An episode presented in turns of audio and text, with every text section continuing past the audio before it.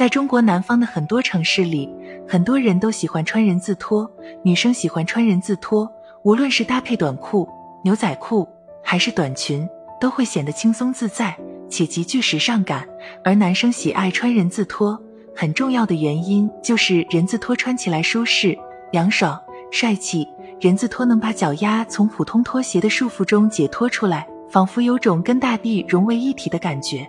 但是，关于人字拖，有个坏消息可能会打破你对这个时尚单品的理解。根据国外的最新研究发现，人字拖这个时尚单品对足部的伤害可能比高跟鞋还要严重。为什么会这样说呢？人字拖的着力点在第一和第二脚趾之间，只有一根从鞋底发出的带子，在脚面分成为两根跨越脚趾，在行走时又不能通过足背带动拖鞋，只能靠脚趾扒鞋底的力量来带动鞋子。那么人字拖会产生什么问题呢？一、伤害肺部肌腱根骨，因为人字拖的结构简单，仅仅有两根带子，所以为了能更好的行走，脚趾会长时间无意识的绷紧。并且蜷曲状来抓起鞋底，这种状态持续久了，就会使脚趾下的肌腱劳损，甚至神经发炎，严重的时候还会导致趾骨压力性骨折。二、引起脚后跟疼痛。人字拖的鞋底大多设计是完全平坦的，而且非常薄，而正常人的脚掌有一定的弧度，用来缓冲走路时的震动，所以长期穿脚掌会过度向下陷，还可能会导致后脚跟。足弓和脚趾的疼痛，想要穿人字拖，就要学会保护自己的脚，注意穿着时间长度，适时按摩脚部，放松腿部肌肉等，都可以缓解人字拖的压力。三、引发母囊炎或者足底筋膜炎。母囊炎是一个畸形的关节引起的，它通常位于大脚趾旁侧，有时候小脚趾也会出现这种情况，都是由牵拉和拉伸足部韧带引起的。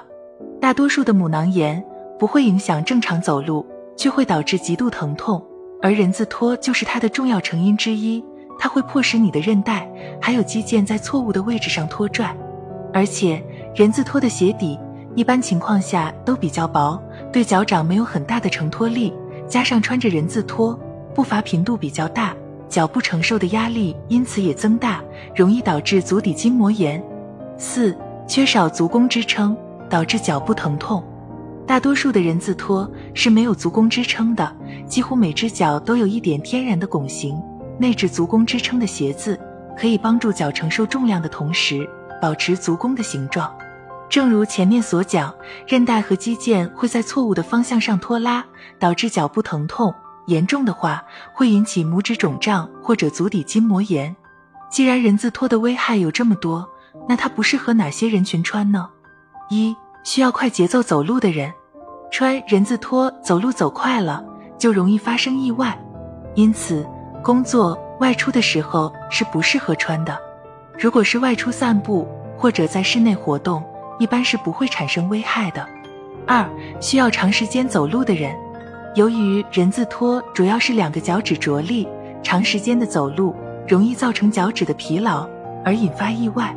三、孕妇、肥胖者。这类人群的体重较重，身体的灵活性较差，穿人字拖容易发生跌倒意外。同时，过重的体重也加重了人字拖的危害。四、老年人，老年人由于身体的协调性和反应能力较差，正常的行走都可能发生意外，而人字拖更会增加这些意外发生的风险。总之，建议最好还是少穿人字拖吧。如果你实在抵挡不了它的魅力，那么也请选择一些安全系数高的人字拖，比如鞋底较厚，能够给足弓提供更多支撑的，或者是鞋面较大，不容易脱落的，但也不要长期穿。